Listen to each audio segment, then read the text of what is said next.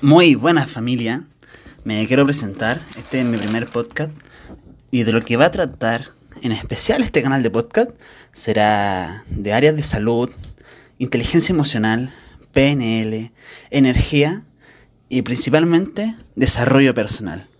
Y ahí dependiendo de lo que vaya conveniendo el momento, será el área en que se enfoque.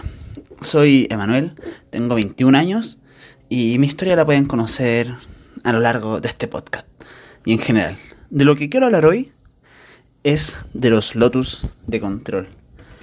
Y es que hace poco abrí ese cajón de los recuerdos que suelen tener algunas personas y vi mis juguetes de malabar, que hace mucho tiempo que no lo practico. Y recordé que en el proceso mucha gente me dijo que era malo, sobre todo cuando empecé. Y no solo en esa área, en varias áreas de mi vida, mucha gente me dijo que no lograría mejorar o que debería dejarlo. Y precisamente eso es un lotus de control. Cuando la gente intenta manipular tu forma de pensar, los comentarios siempre están, siempre van a estar. Pero depende de que si tú tienes un lotus de control interno o lotus de control externo, puede cambiar totalmente tu vida. Sí, y esto no va en juego, puede sonar exagerado, pero no. Un lotus de control externo va enfocado a cosas que no podemos controlar, opiniones de personas, por ejemplo, formas de pensar de otras personas, que ocurra algo que nosotros no dominamos. Por ejemplo, que sea un día soleado y amanece un día nublado. Y por eso mucha gente se bajonea y anda de mal humor. En cambio, con un lotus de control interno, tú controlas todo. Si una persona te dice, ah, eres malo haciendo eso, deberías abandonarlo. Si tienes un lotus de control interno, vas a decir, sí, tomo tu comentario, lo acepto, gracias. Puede que sea malo, entonces voy a seguir practicando para mejorar.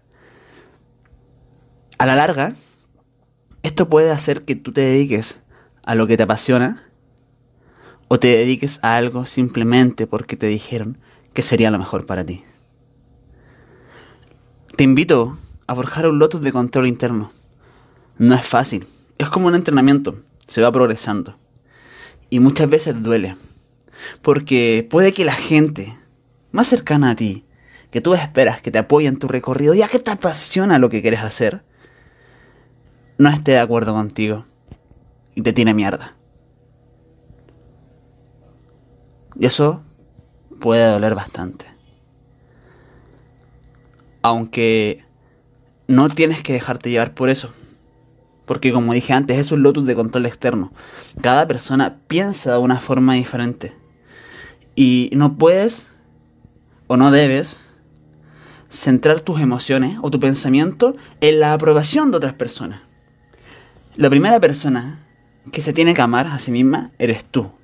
La primera persona que debe pensar que tendrás éxito y aprobar todos tus proyectos eres tú, con tu lotus de control interno.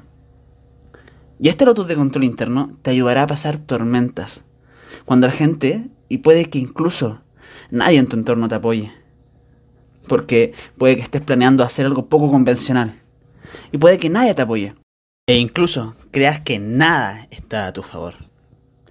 Y con un lotus de control interno, tú podrás seguir la batalla. Tú podrás seguir guerreando. Tú podrás empoderarte. Me da igual si eres hombre o mujer. Porque las críticas siempre están. Haciendo lo que te gusta a ti o haciendo lo que otras personas quieren que hagas. Entonces, es mejor que hablen y te critiquen mientras tú lo pasas de puta madre haciendo lo que realmente te apasiona. Entonces, durante el proceso, habrán críticas, habrán palabras que te puedan hacer daño. Pero con tu lotus de control interno forjado, seguirás avanzando hasta que la gente que dijo que no lograrías diga como que lo estás logrando y luego digan, wow, lo logró, yo lo supe desde un principio, porque sí, cambian. Y tú puedes ser la primera persona en tu familia que marque el camino del éxito para lograr vivir de lo que te apasiona.